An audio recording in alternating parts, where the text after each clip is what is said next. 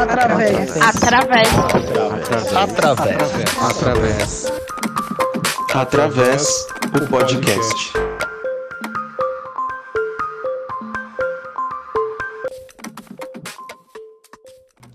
Olá pessoal, tudo bem? Aqui é o Daniel Santana, mais um episódio do nosso podcast Através. Eu e o meu amigo Gildásio Januário. E aí, Gil? Olá, Dani. Tudo bem, pessoal? Bom dia, boa tarde, boa noite. Sejam bem-vindos aí. Se você está nos assistindo pela primeira vez, ou se você já é, já é um amigo nosso aí, seja muito bem-vindo. É um prazer estar aqui novamente. É isso aí.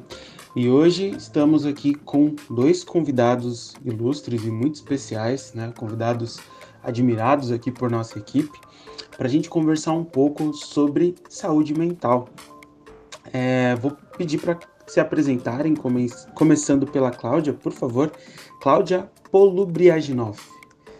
Conta pra gente um pouquinho, quem é você? Oi, gente, tudo bem? Espero que todos bem. Obrigada, pessoal, pelo convite né? Mas o Daniel, olha, falou meu sobrenome certinho. Meu nome é Cláudia Polubriadinoff, sou mestre em Ciências Humanas, é, sou enfermeira de formação e um tempo depois também fiz faculdade de História. Enfim, sou professora da Universidade de Santo Amaro e ministro aula nos cursos de enfermagem e medicina, né, nas disciplinas de medicina de família e comunidade e também de enfermagem na atenção psicossocial. Foi isso, gente. Obrigada aí. Vai ser uma super oportunidade esse bate-papo. E estamos aqui. Obrigada mais uma vez pelo convite. Nós que agradecemos o aceite, a disponibilidade para poder trocar essa ideia com a gente, né? E passando a palavra, Rafael Soares, por favor, se apresenta aí para gente. Boa noite, galera. Sou Rafael. E aí, Dani, Gil, companheiros e parceiros de trabalho sempre. É, sou Rafael, sou musicoterapeuta, sou graduado em musicoterapia, sou pós-graduado em psicossomática, é, trabalho sempre, sempre trabalhei, na verdade, né, com a saúde mental aí, desde a área clínica, né, trabalhei 10 anos em clínica e faz mais ou menos uns 4 anos aí que eu vim para o SUS, né, e aí a gente vê uma saúde mental um pouquinho diferente no âmbito de acesso aí, né, mas é isso. Vamos aí, vamos para mais um pod aí da galera que sempre tá legal. Maravilha. Obrigado, Rafa. Obrigado, Cláudia. Obrigado a todos pelo aceite a essa conversa e também a vocês que estão nos ouvindo, né, por nos acompanharem sempre aí em cada um desses episódios que a gente vem fazendo. Hoje a gente vai falar sobre saúde mental, né? E aí para contextualizar um pouco essa nossa conversa, para abrir aqui a nossa conversa, vamos passar um panorama, né, um contexto inicial sobre saúde mental. Então, os transtornos mentais, eles surgem pela influência de múltiplos fatores sociais, genéticos, psicológicos e ambientais.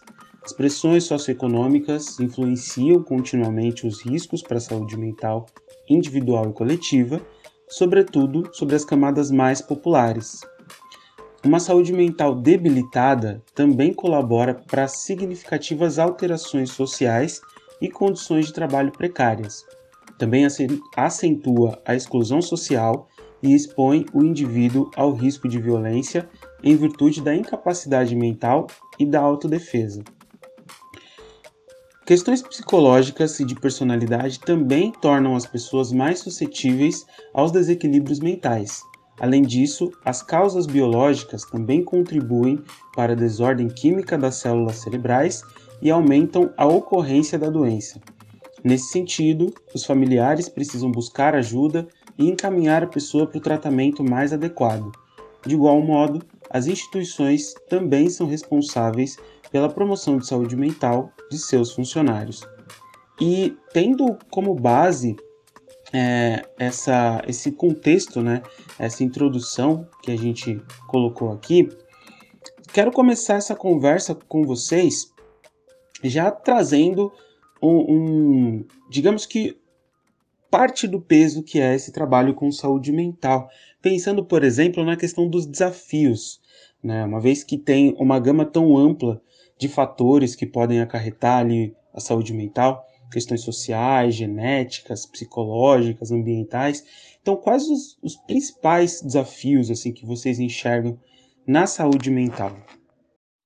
Ah, Dani, eu acho que pelo menos o que eu visualizo hoje, né, é, ali de frente ali no, no, trabalho com a saúde mental, é, é, acho que a gente precisa voltar muito, né, pensando aí o que, que é a saúde mental. Então, acho que a primeira pergunta que a gente faz mesmo, né, até meio chucro, né, mas o que, que é a loucura, né? O que, que a gente pensa aí, né, do que é a loucura, né? E isso não só é integrado ali nos profissionais, né? Pensando, é, como você diz aí, né, no social como um todo ali, no território, né, na própria família. Então, acho que é, um maior desafio grande, assim, né, é você mostrar esse entendimento da saúde mental para a família e principalmente ali para o território do qual ele vive, né? Se a gente estiver pensando aí num cuidado como um todo, né? No, no âmbito nuclear aí, e aí a gente tem esse desafio aí, né? De, de entender aí o que que é essa saúde mental, né? e o que precisa ser feito, né? Não só com o paciente, né? Com o usuário ali que chega ao nosso serviço, mas também aí com, com a família, né? Nesse trabalho nuclear, integrando todo o cuidado. Olha, Denise, você perguntou, né, dos desafios. Daí a gente fica pensando assim, né? É, eu vou agora para 21 anos de formada e, e tem os desafios que ainda são os mesmos, né? Eu acho que talvez o maior deles seja o estigma, né, que acompanha a, a, especialidade, né, tem uma coisa que, que eu acho que é muito pesada, tanto por parte dos colegas de outra especialidade, como da população em geral. Então, o estigma uh, uh, de ser doente mental, eu acho que é uma coisa muito complicada, tanto que, se eu perguntar, por exemplo, falei, me apresentei, eu sou professora universitária, quando eu pergunto para os alunos, eu falo assim, gente, Tenta aí puxar pela memória, na família de vocês, tem alguém na família com diabetes? Vários levantam a mão. Tem alguém que sofre de hipertensão, que tem pressão alta? Vários levantam a mão. Vocês têm algum parente que tem alguma doença mental? Ninguém levanta a mão, né? E aí eu posso até pensar numa lição de casa. Tá, então pergunta para os seus pais, para os seus avós, né? Sei lá, se vocês têm alguém, falo de algumas doenças, né? E, e aí, às vezes, eles voltam com umas histórias, sei lá, avó, olha, mas você tem um, um tio muito distante que cometeu suicídio. Você tem alguém ali que era meio louco, mas ninguém sabe doença, ninguém sabe direito. Né? Então, a saúde mental, quando aparece na, nas famílias, é meio que colocada debaixo de, é, é, do tapete, sabe? Então, é algo que é muito, tem muito tabu né, a doença, ser doente mental, né, ainda é um tabu na sociedade que a gente vive. E uma outra dificuldade que tem tudo a ver, eu acho que com a questão do estigma, é o desconhecimento, né? As pessoas ainda têm o estereótipo do louco, né? Que é geralmente a, a pessoa que está tendo alucinações, ou seja, está vendo coisas que não existem, está delirante, né? Mas as pessoas se esquecem que a, que, que a doença mental está muito mais próxima. Depressão é uma doença mental, né? Tem os transtornos de ansiedade. Quem nunca teve frio na barriga? Quem nunca é, é, ficou ansioso por uma apresentação? É, é, é ou por uma entrevista de emprego, e por N situações que nos determinam, muitas vezes, um quadro de ansiedade importante, né? Então, eu acho que o estigma e o desconhecimento mesmo ainda são os maiores desafios mesmo de quem está uh, uh, trabalhando na especialidade. Assim. Eu, eu acho que só complementando, inclusive, Cláudia, você falou do, do estigma, porque ele vem, né, com esse estigma, esse peso, não só para o usuário, né, para o paciente ali, mas com a família também. E eu acho que vem justamente com esse peso de ninguém querer falar ou de querer expor isso daí, né, porque é uma, uma questão que fica desconhecido de onde vem, né? Por que, que essa pessoa tem isso, né? Mas ninguém tem, né? Por que, que com o meu filho, de repente, né? Eu trabalho mais na área da infância, né? Ou até ali na área do adulto mesmo, por que comigo, né? Porque às vezes a etiologia ali da, daquela, daquela questão, ela é desconhecida, né? Mesmo levando em consideração aí outras doenças da saúde mental aí, né? Até a depressão mesmo, né? E aí eu entro em outro assunto que eu acho que é um grande desafio da gente, da, da questão da medicalização da saúde mental, né?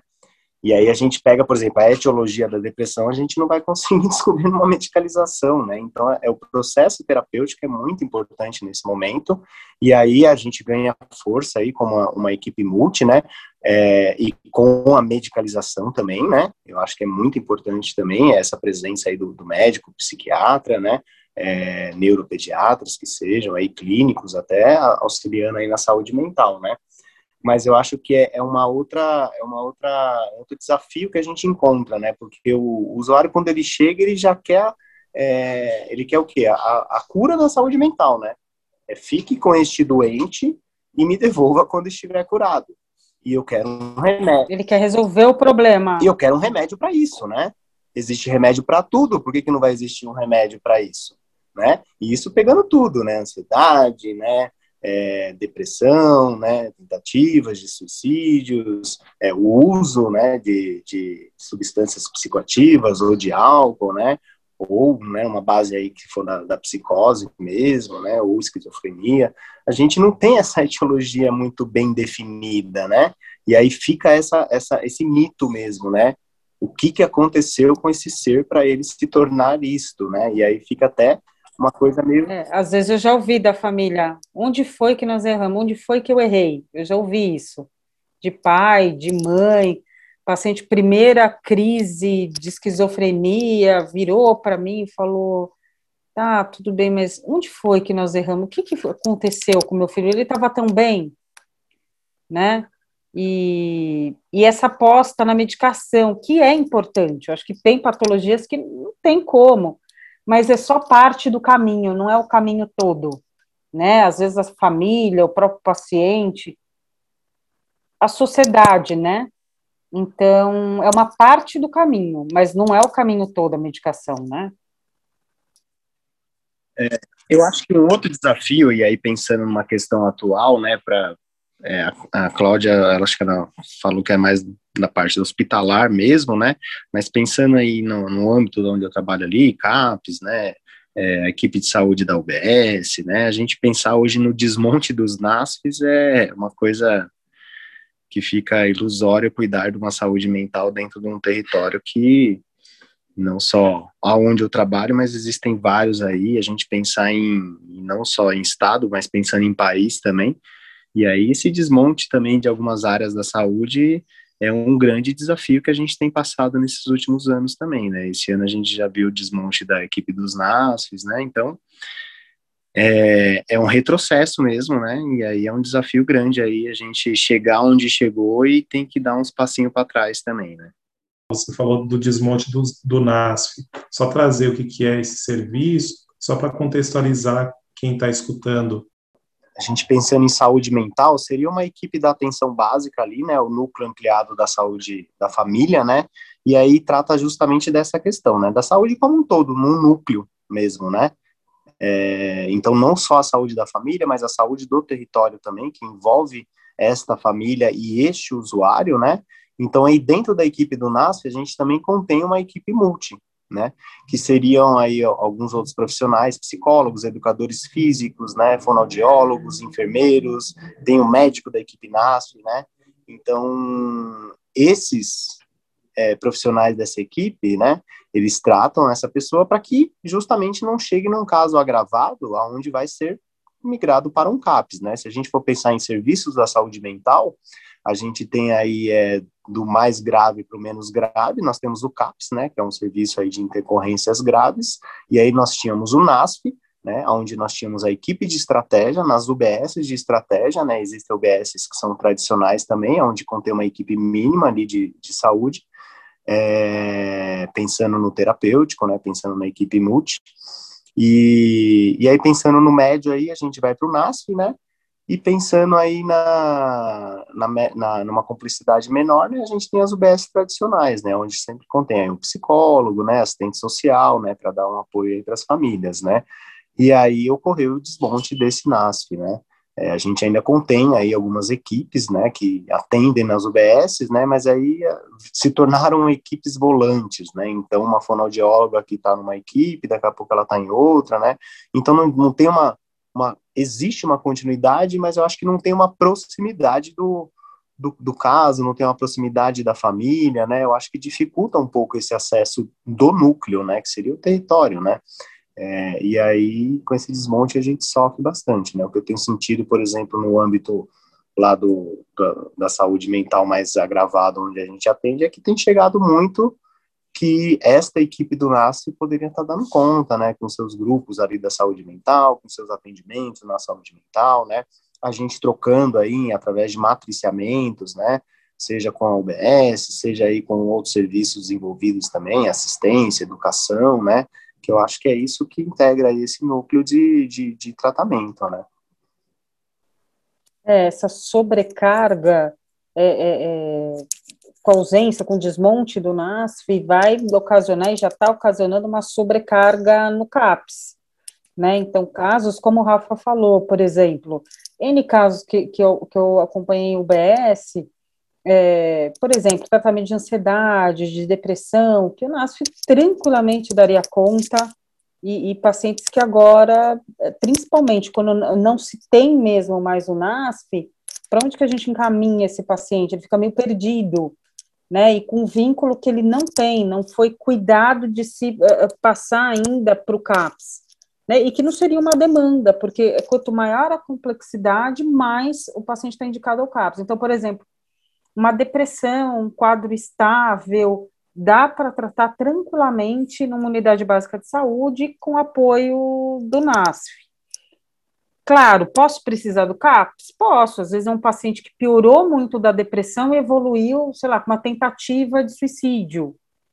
Aí a equipe tem que discutir, né, até onde se consegue fazer o manejo na UBS junto ao NASF, ou até onde preciso realmente encaminhá-lo, né, adequadamente para o CAPS, porque às vezes é uma crise tão grave, tão importante, que eu vou precisar de um serviço de maior complexidade. E aí sim, este caso iria para o CAPS. Então, com o desmonte do NASF, isso se perde, né? Eu acho que eu penso muito, sobretudo, no direito que o paciente tem de ser cuidado no território dele, né? Isso acho que o papel, principalmente quando, quando ele trata numa unidade básica de saúde da estratégia, né? Que tem estratégia saúde da família é um ganho enorme você ter o seu cuidado de saúde ali, no seu bairro, perto da sua casa, né? Sobretudo quando a gente fala é, é, é, em doença mental, isso ainda é mais importante. E eu acho que, sobretudo, quando a gente fala em, pensando na onde a gente trabalha, né? Quando a gente fala em São Paulo, né?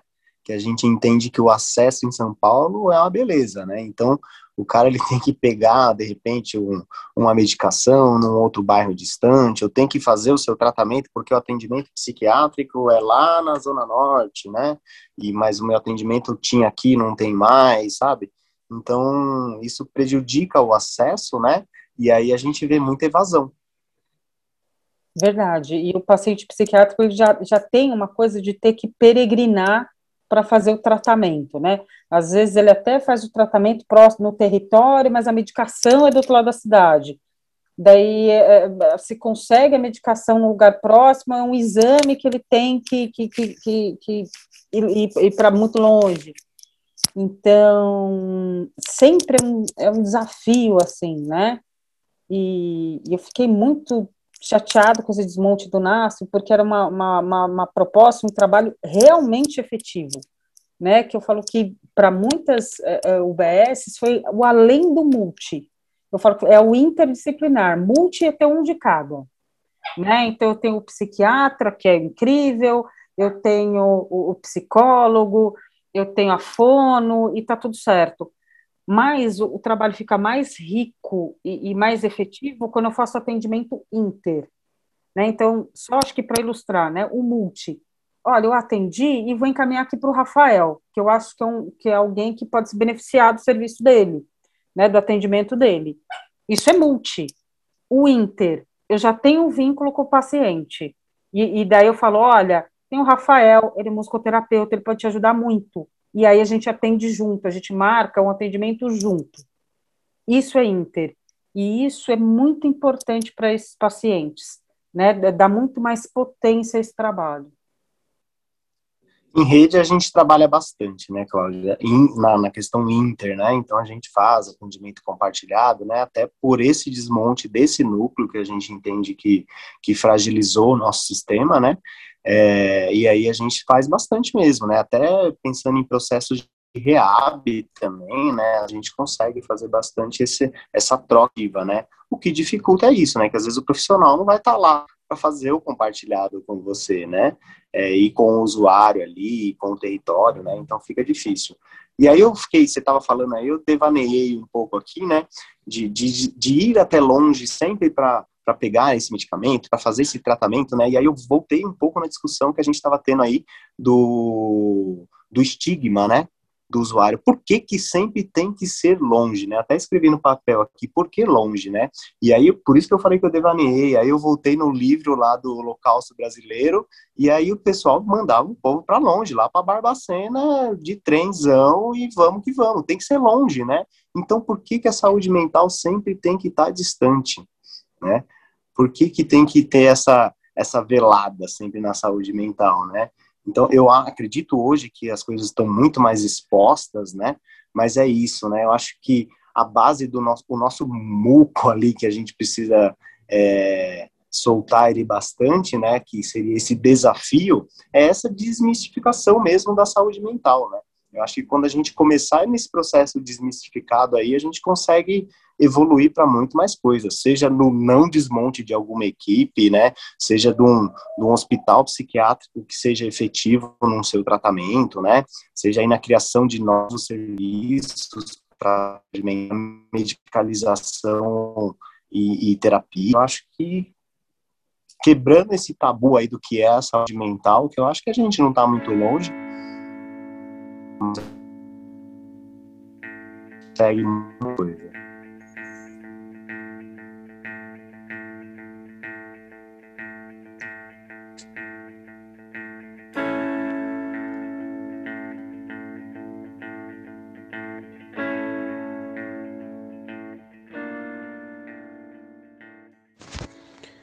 Bom, gente, felizmente tivemos uma pequena falha aqui no, no áudio do Rafael. A internet estava um pouco instável no dia da gravação, mas como foi uma conclusão assim da, da fala dele, a gente segue aqui com o nosso conteúdo, tá?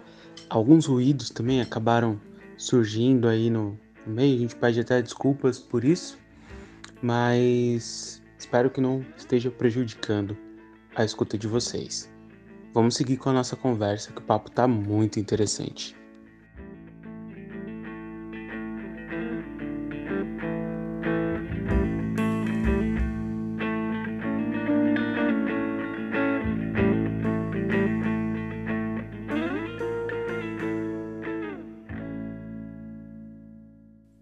Muito bom.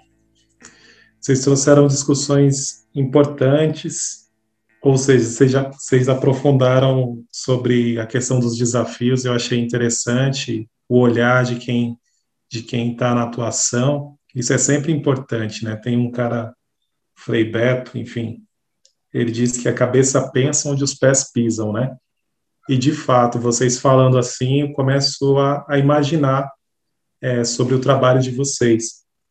Mas ainda gostaria que vocês, se vocês pudessem aprofundar, vocês trouxeram na fala de vocês que alguns dos desafios são o estigma, né, que as pessoas têm em relação à saúde mental, o próprio desconhecimento, né, o próprio entendimento que é a loucura, né, e mais recentemente, no dia 18 de maio, né, comemorado aí, comemorado não, né, mas é um dia de luta, né, a luta antimanicomial, manicomial, que também traz essa discussão em tona, né, que é a questão do direito da pessoa, enfim, que está na, na questão da saúde mental. Então, gostaria que vocês pudessem discorrer um pouco mais sobre isso, o que, que vocês enxergam, por exemplo, dentro desse, desses mitos, né, que as pessoas enxergam em relação à saúde mental. Claro que lá na faculdade, quando a gente está estudando, né, tem um início bem conturbado aí da saúde mental, e enfim, olhar para aquelas pessoas como pessoas que receberam algum espírito, alguma coisa nesse sentido, né? E não enxergando do ponto de vista médico mesmo, né? Que tem uma questão da saúde ali que está comprometida nesse caso, né? Então, se vocês pudessem trazer, então, mais sobre essa questão dos mitos, quais são esses desconhecimentos que as pessoas têm, esses estigmas ainda que existem, enfim. Gente, mito é uma coisa que não falta né, é, é, é, na saúde mental, na psiquiatria. Né? Eu já vi histórias de todo tipo. eu até falo, já podia quase escrever um livro sobre isso, né? Então, a, a relação que se faz com a questão espiritual, né? Isso tem uma justificativa histórica, né? Na Idade Média, sobretudo do século X até o século XV, quando a igreja ela ganha uma força, eh, sobretudo política, né? E a igreja ela ela demoniza as doenças, não é só loucura. Então, estar doente era uma ação do demônio, ponto.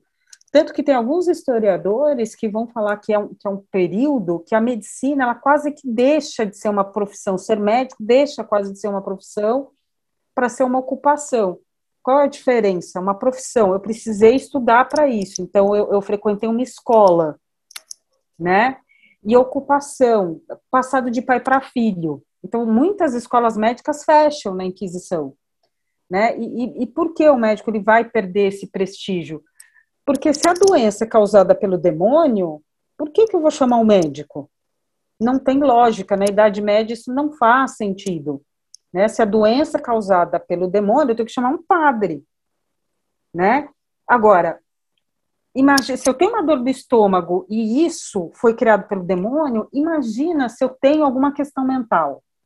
Se eu estou vendo coisas que não existem. Imagina um esquizofrênico, né? Tá vendo coisas que não existem, tá ouvindo vozes que, que, que ninguém consegue ouvir, né? Que são as alucinações visuais, auditivas se ele tem um delírio. Delírio é uma crença patológica que o paciente tem. Então, por exemplo, todo mundo aqui está querendo me matar. Imagine esse cara na Idade Média. Né? Está possuído pelo demônio. Né? E, e se é o demônio que está causando isso, um padre, inquisição.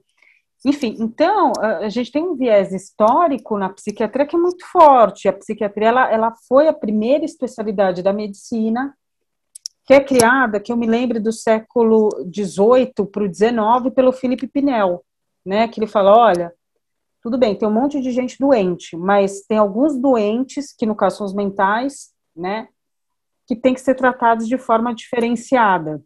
E aí, eu acho importante, assim, a gente entender um pouco da história, porque muitos doentes eram cuidados em hospedarias.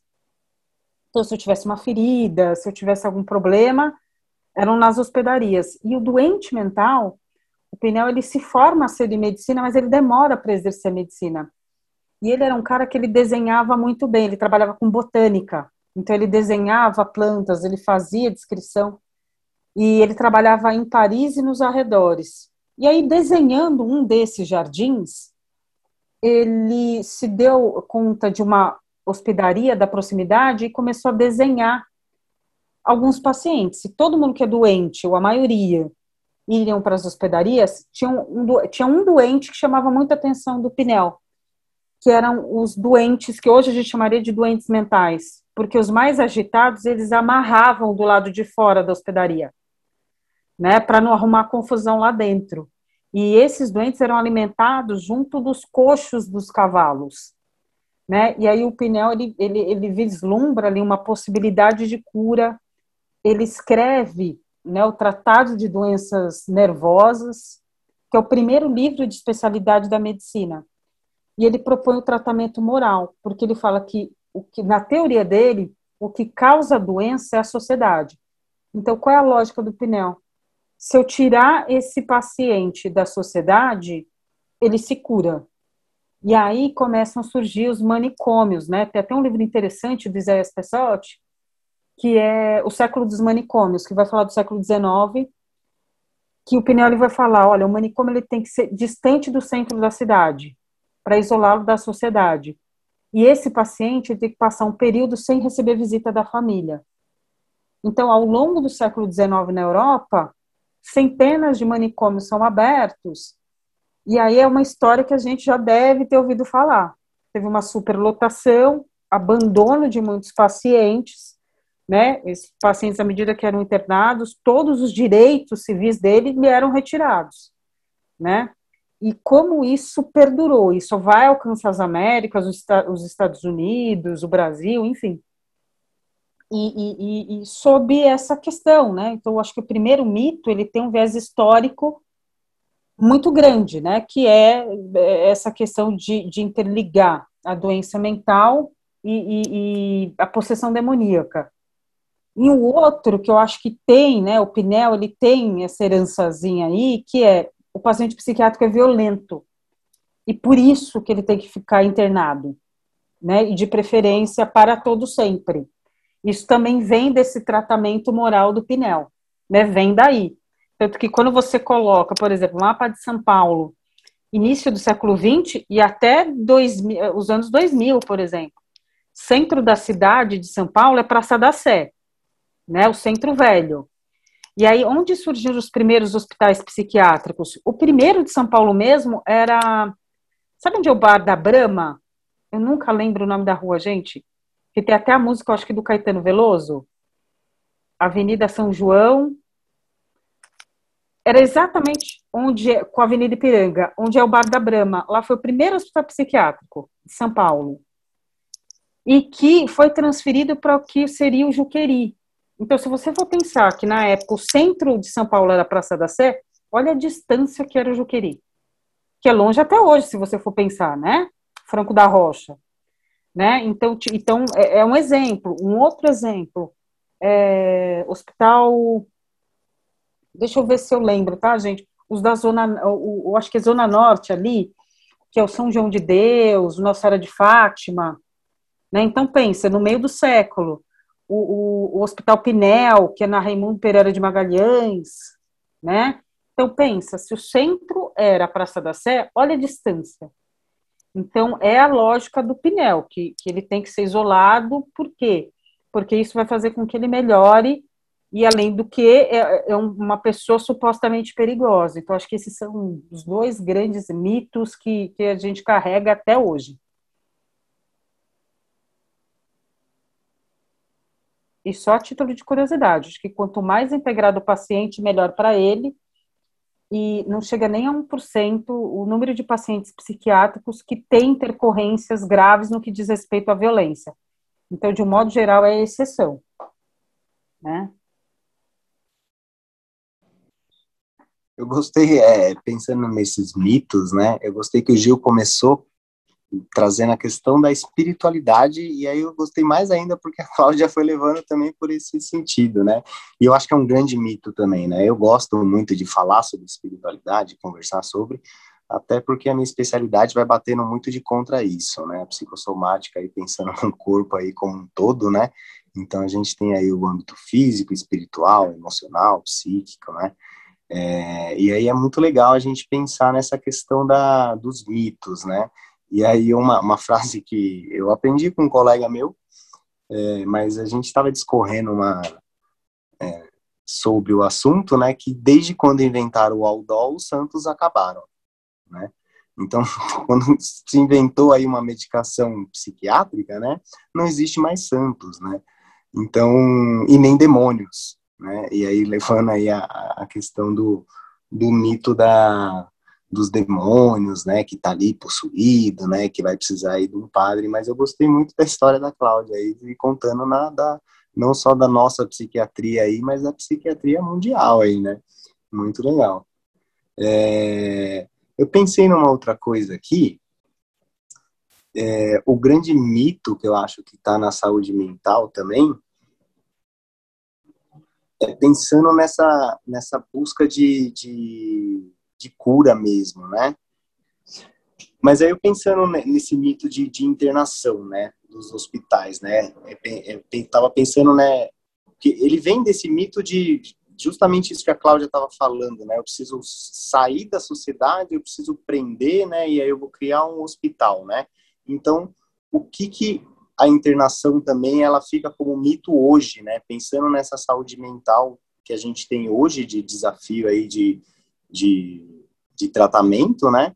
E, e aí eu fico pensando muito sobre isso também. A internação também não é efetiva, né? É, e aí é uma resposta que eu não tenho também, né? Porque eu vejo casos que são de internação que são efetivos também, né? São casos até de internações breves ou até de internações longas, né? Mas que tem uma certa efetividade, né? Então aí a gente também trabalhar sempre nesse contra a internação, né? Não, fora todos os hospitais, né? Aí a Cláudia vai ficar sem emprego também, né? É, sabe, todas essas questões aí. Então é um mito também que eu acho que tem que ser é, quebrado aí também esse mito da internação também, né? Tem uma questão, Rafa, que eu acho que é, que é muito importante, né? Hoje eu dou aula em universidade, não estou mais na assistência, mas o meu primeiro trabalho foi na internação. Eu sempre trabalhei. Depois trabalhei em CAPS, hum. que eu achei incrível, assim, é, é transformador, né? E, gente, não posso falar que eu sou contra a internação, mas a internação tem que ter qualidade. Sim, eu acho que é esse o grande tinha. mito, né? Exato. Gente, assim... é igual é igual a gente for pensar também é, é, na questão aí do da lobotomia, né? É um mito, né? É isso.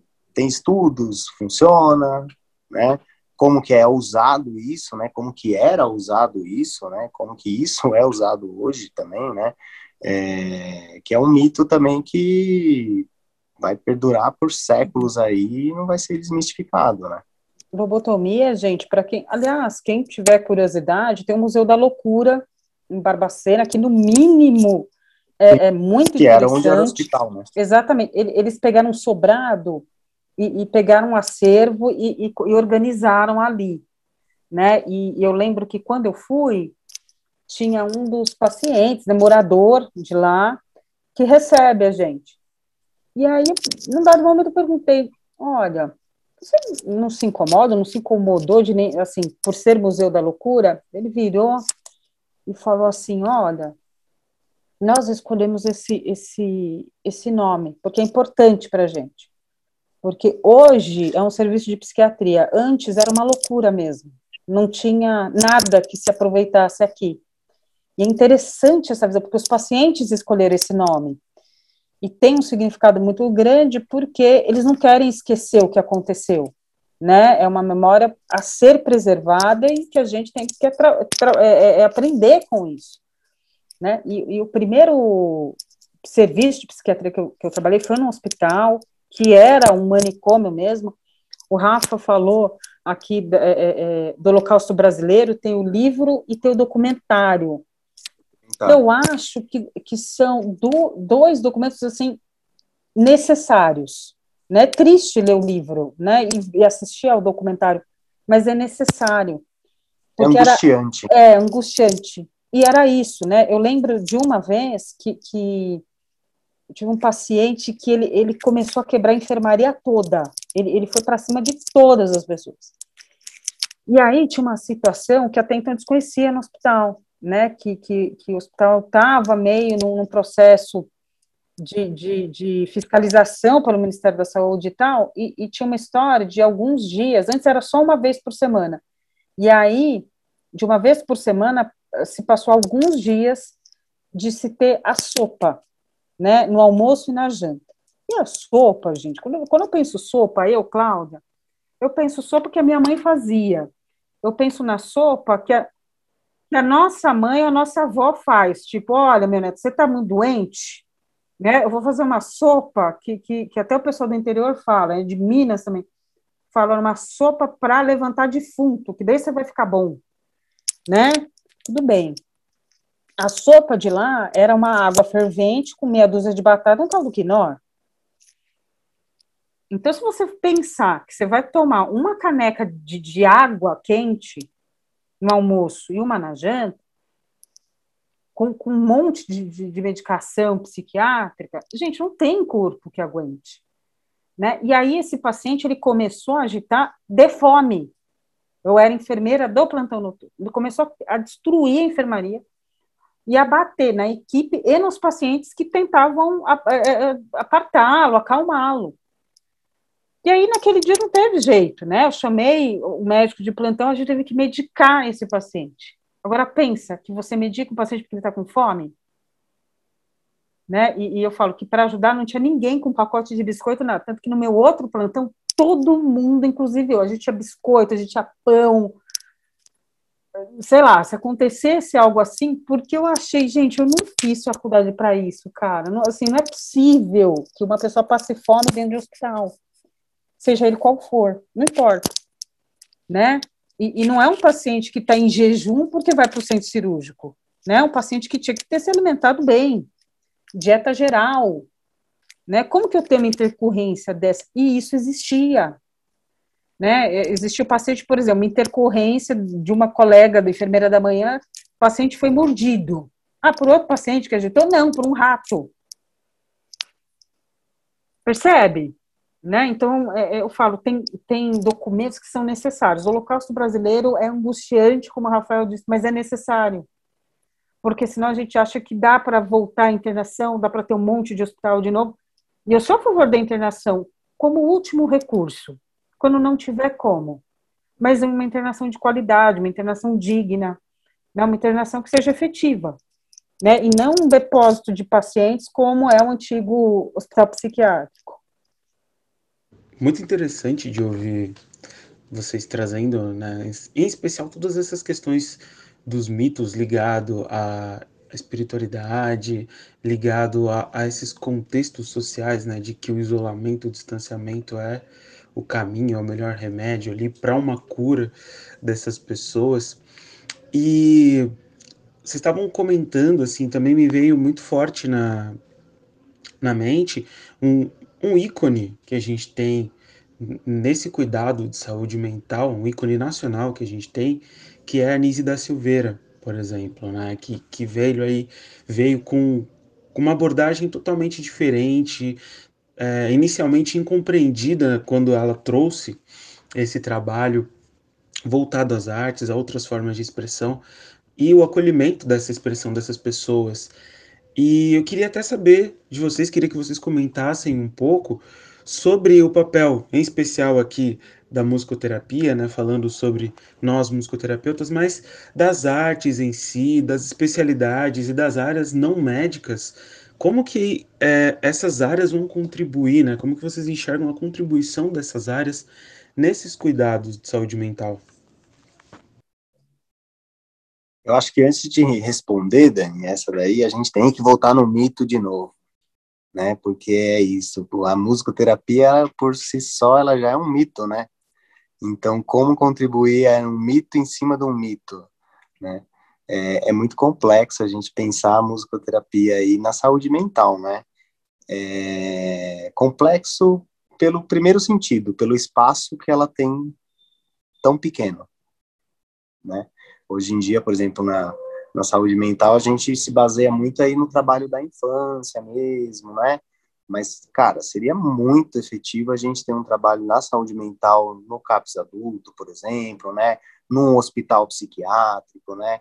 Com a galera do pessoal do, do drogas também, eu acho que é uma relevância, uma significância, né, de você visualizar a questão toda, né, e tornar uma forma até mais tranquila de se vivenciar aquilo, né. É, pensando aí na musicoterapia, né, a gente tem a música como um, um, um facilitador aí, né, de, de via de expressão mesmo, né, de, de exploração, seja corporal, seja é, através da voz, né, seja uma exploração de sentimentos, exploração de emoções, né, então, através da música, a gente consegue atingir alguns pontos muito fáceis, né, e aí, nós, musicoterapeutas aí, a gente já sabe algumas técnicas aí que a gente consegue contribuir bastante, né, eu uso praticamente muito aí com os adolescentes, né, eles curtem muito também, é, é uma técnica aí de, de composição, improvisação musical, né, tem hora que, né, bota para fora mesmo e é isso aí, né, e aí tem, tem né, terapias que a gente faz ali que, é, não desmerecendo nenhuma outra terapia ou nenhuma outra técnica, que eu acho que por tudo se perdura aí, né, e é superior à, à integralidade mesmo, né, a equipe inter ali, né, tá todo mundo junto, né, mas eu acho que tem uma potência muito grande do qual a gente consegue atingir, né, e aí o próprio usuário devolve isso, nossa, eu não consigo fazer isso às vezes na sessão de psico, né, eu não, não solto isso, né, não, sabe? E vai perdurando ali até a nível de inconsciente também, vai vai mexendo ali com, a, com, aquela questão, né? E aí se a gente for pensar também numa numa questão, num atendimento grupal ali também, né? Em musicoterapia, pensando no, na área da infância aí mesmo, né? Nas crianças, né? Os autistas, né? Algumas outras síndromes e deficiências aí, é um canal, uma via de comunicação praticamente óbvia para eles, né? Então o acesso é muito fácil, né? E aí voltando na questão do mito, que é isso, né? Música para quê, né? Música para relaxar, né? É música para fazer, ah, vamos fazer uma aulinha, né? Então, é, acho que fica muito esse mito ainda, né? E não só, né? Para fora, né? Não só que eu digo para fora é para a família ou até para o próprio paciente, né? Ou para a comunidade ali, para o território, mas dentro mesmo dos serviços de saúde, né? A gente vê hoje muito no serviço de saúde aí, né? É, acho que muito menos aí do que quando acho que iniciei, que não faz nem tanto tempo assim. Mas é, você vê muito aquele, cara, eu nunca ouvi falar em musicoterapia, né? Tô ouvindo hoje que eu te conheci, eu trabalho com você agora e agora eu tô conhecendo a musicoterapia, tô entendendo a potência, tô entendendo como que pode desenvolver, né? Então é legal, porque daí a gente também convida esses outros técnicos, né, a participarem ali do atendimento junto, né? E aí pensando na saúde mental, a gente não limita só na nossa área, né? A gente não faz ali só um atendimento musicoterapêutico ali, né? E acabou, né? Vai muito além disso, né? Então a gente tem aí o um ambiente acolhedor, né? A gente tem aí a escuta da família, né? E aí a gente integra também a família dentro desse conceito da musicoterapia, dentro dessa dessa sessão mesmo de musicoterapia, né? Então, acho que é um, é um canal de comunicação que, além de ser rápido, ele pode ser, às vezes, ficar entre, entre nuvens mesmo, né? Entre linhas, mas ele é efetivo, né? Por conta de que a pessoa, ela sai dali entendendo o que aconteceu, né? Tipo, opa, aqui foi assim. E aí depois isso a gente pode trazer justamente naquela questão da, da, da equipe inter, né? Aí a gente leva demandas para psico, né? Tem demandas que a gente percebe ali que uma criança ali, você está trabalhando com autista, você vê que tem uma demanda que é de fono, né?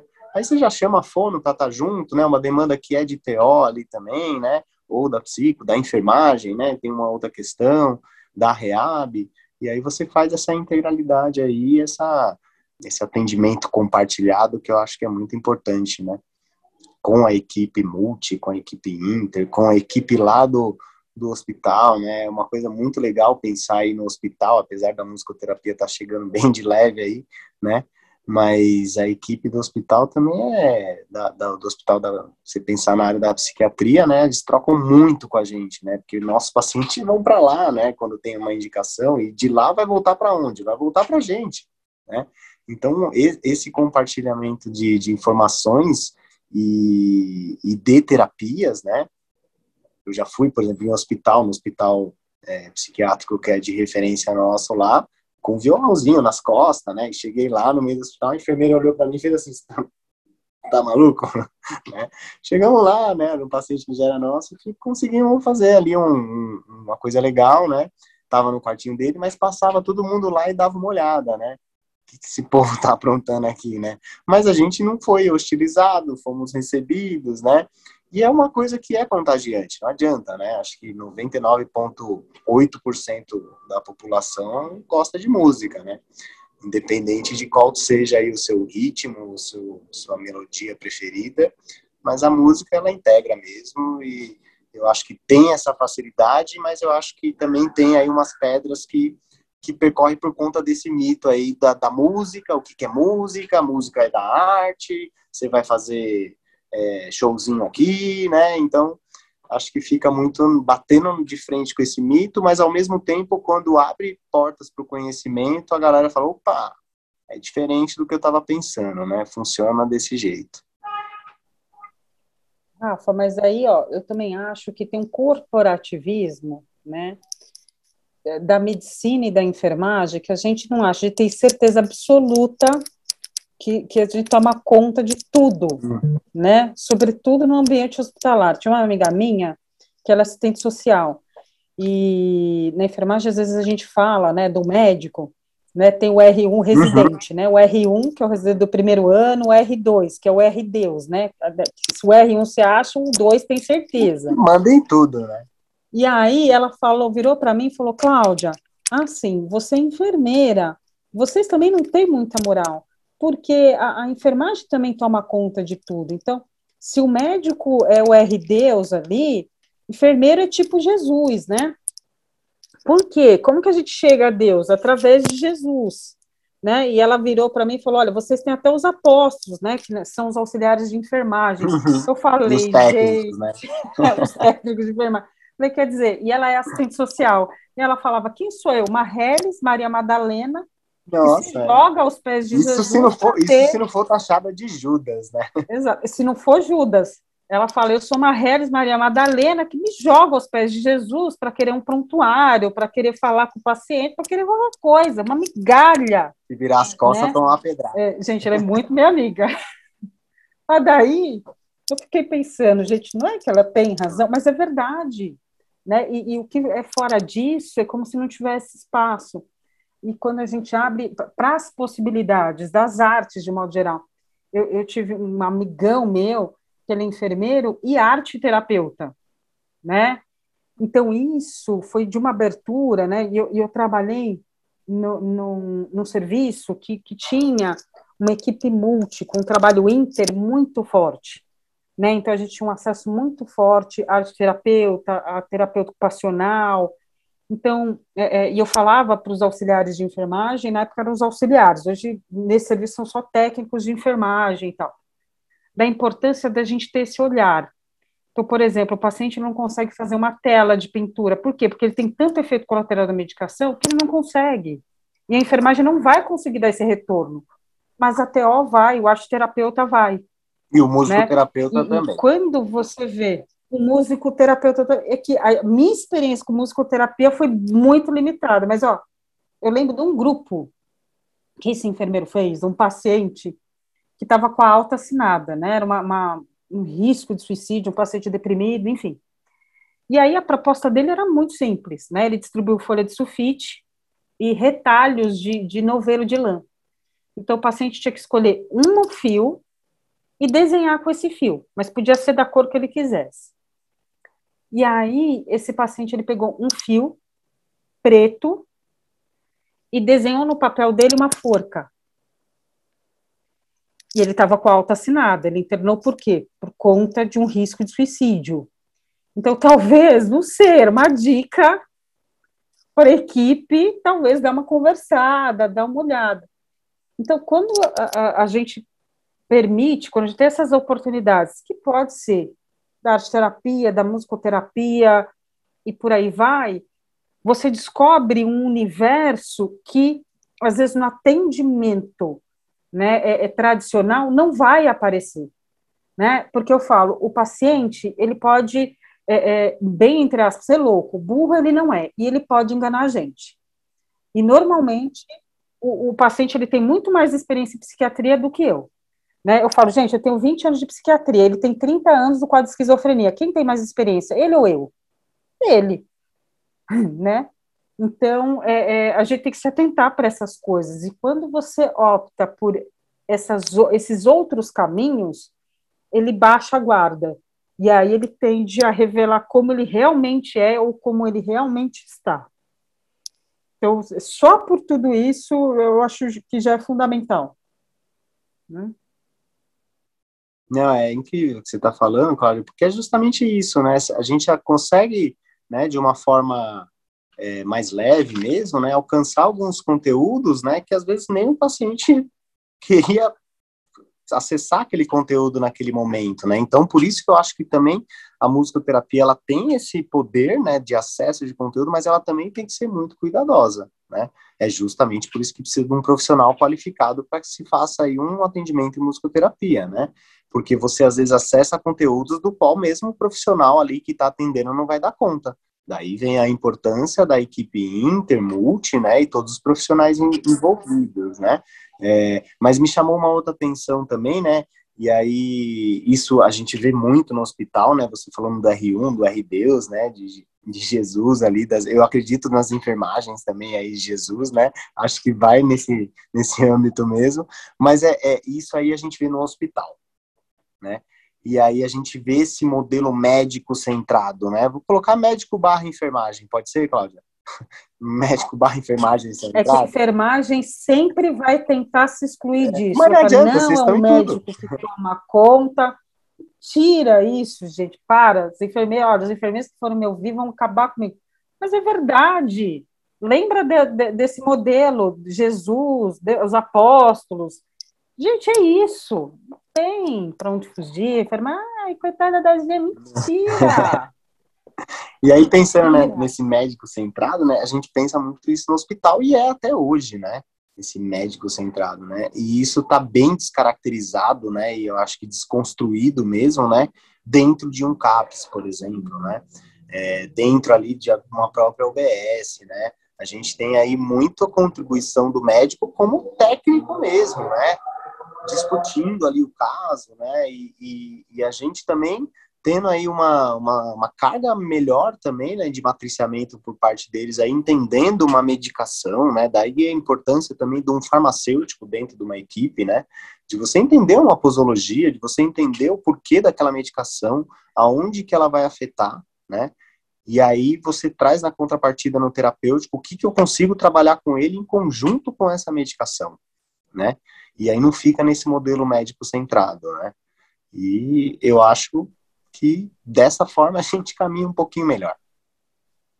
É, o trabalho do CAPES eu sempre acho assim muito efetivo pela experiência que eu tive é, e pelos atores que o compõem.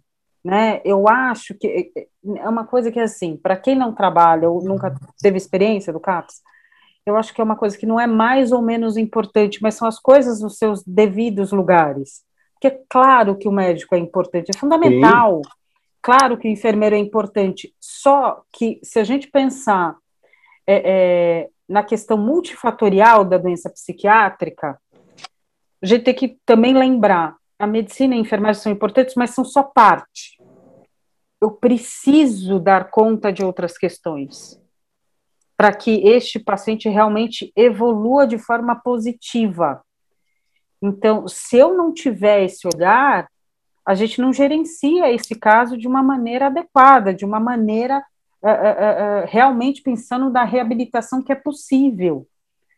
Então, isso também é muito importante. Né? E vamos ficar contendo o paciente pro resto da vida, né? Exato.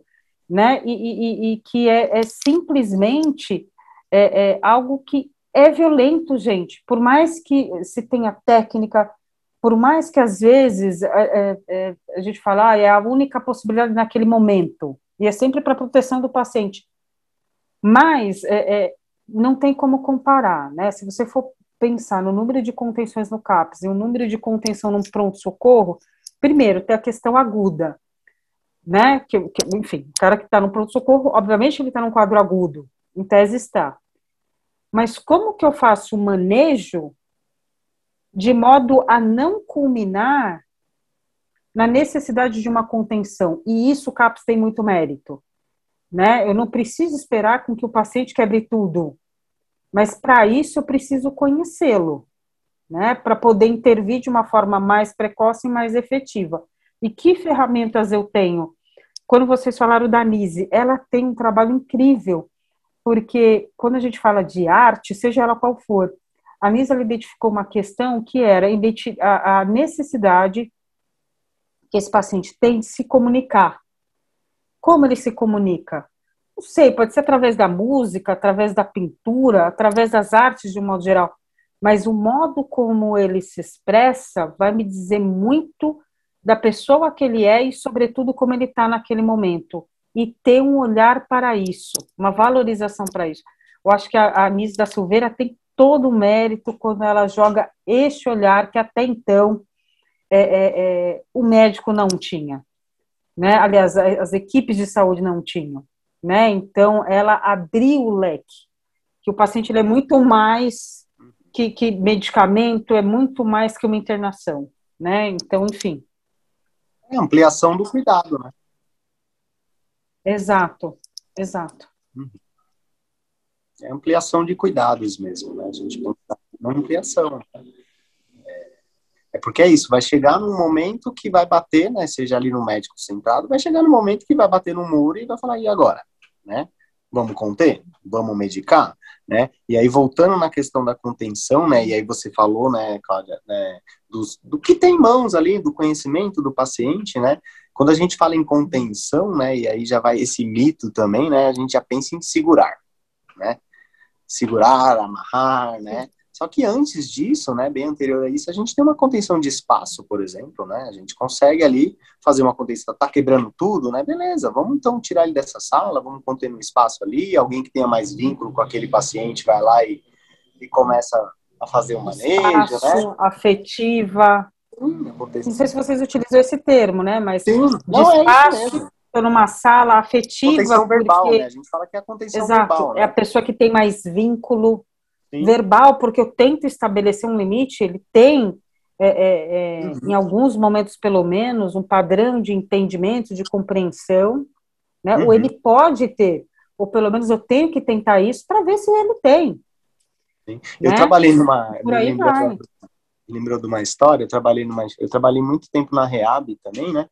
É, e aí me lembrou de uma história que a gente estava num, numa, clínica e aí tinha um paciente lá que era, ele era enorme, e ele tinha um autismo grave, né, e, e nunca foi medicado, nunca foi tratado, né, já estava aí com seus quase 40 anos, né, e era agressivo, né, eu consegui um vínculo com ele através da música aí, que ele gostava, e através da expressão mesmo, ele quebrou diversos tambores meu, né, na, na expressão ali, mas é isso, comigo nunca foi agressivo, né, e aí teve um dia que teve que fazer uma contenção dele lá. Só que eu não estava, né? Seria primeiro essa contenção ali do, do espaço, né? Porque ele estava bem agressivo, depois uma contenção verbal aí, até sim para a gente passar por uma contenção física com as técnicas adequadas, e aí a enfermagem manda muito bem nisso, né?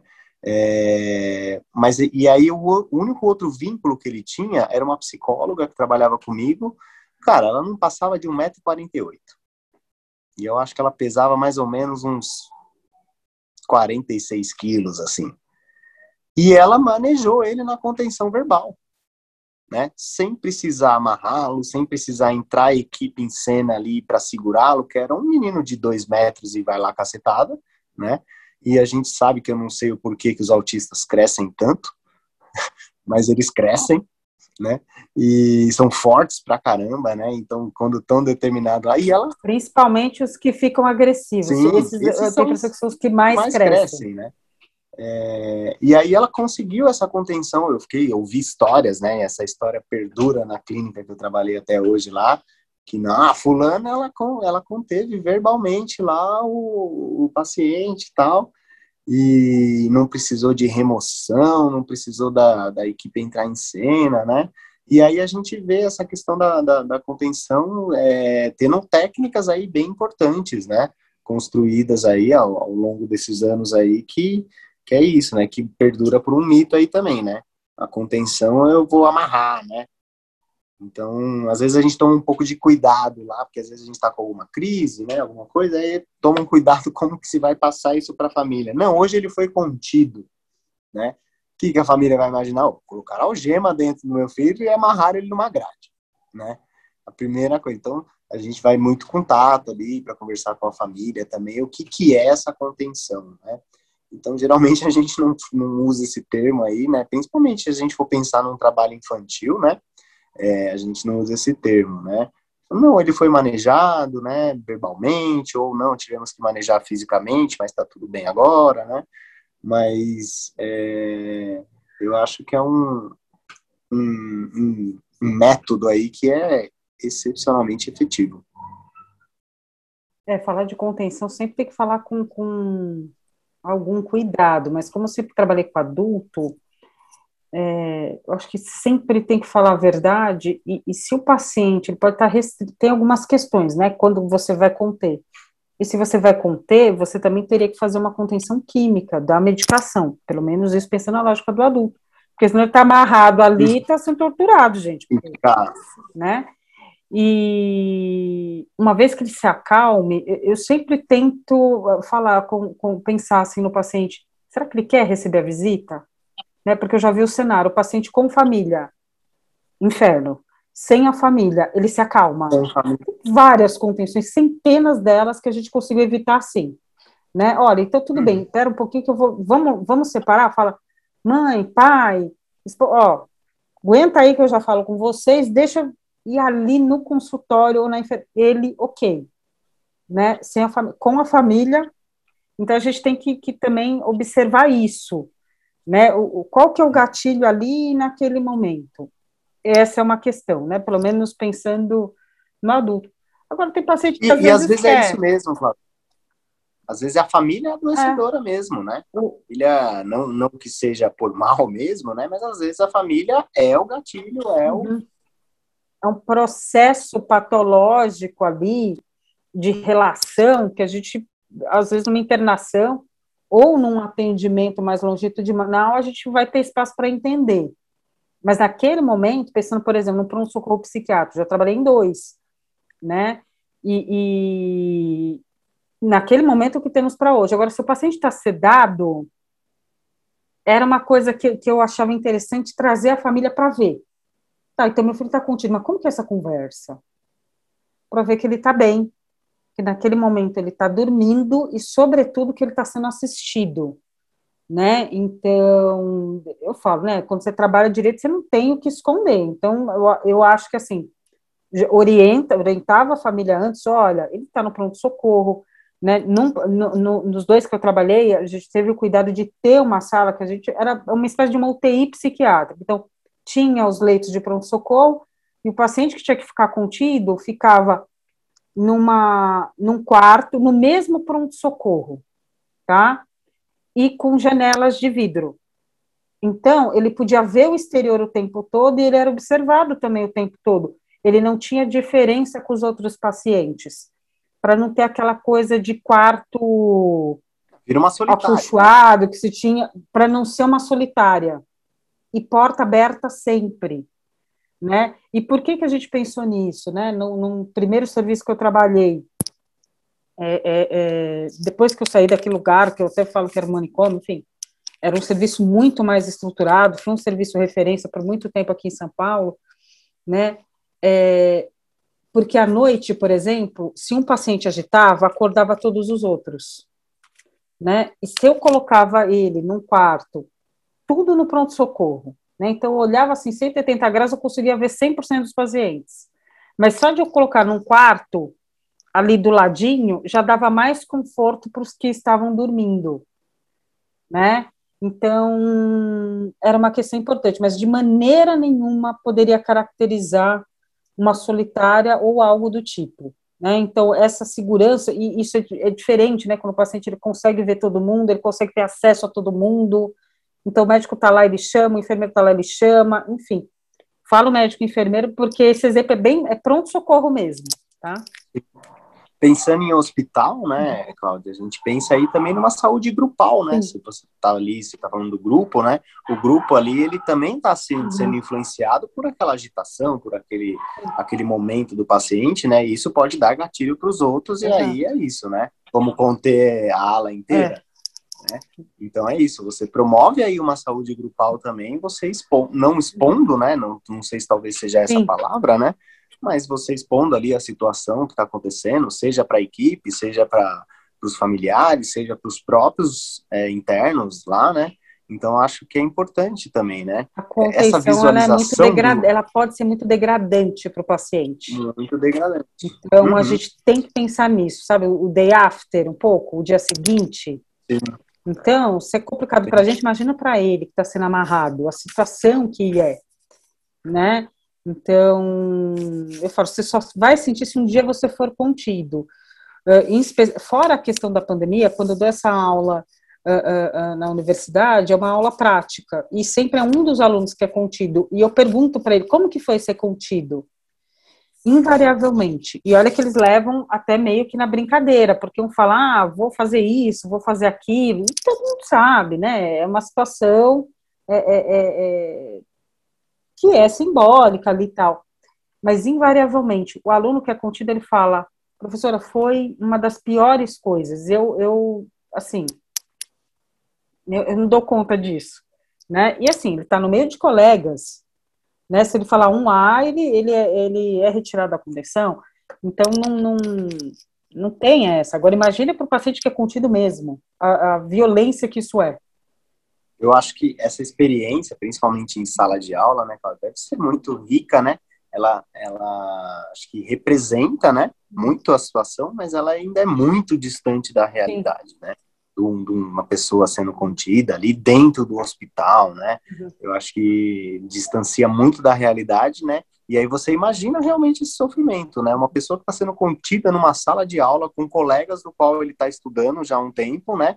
Já bate essa não, a gente contém no laboratório, viu, Rafa? Sim. Um negócio Não, imagino, viu?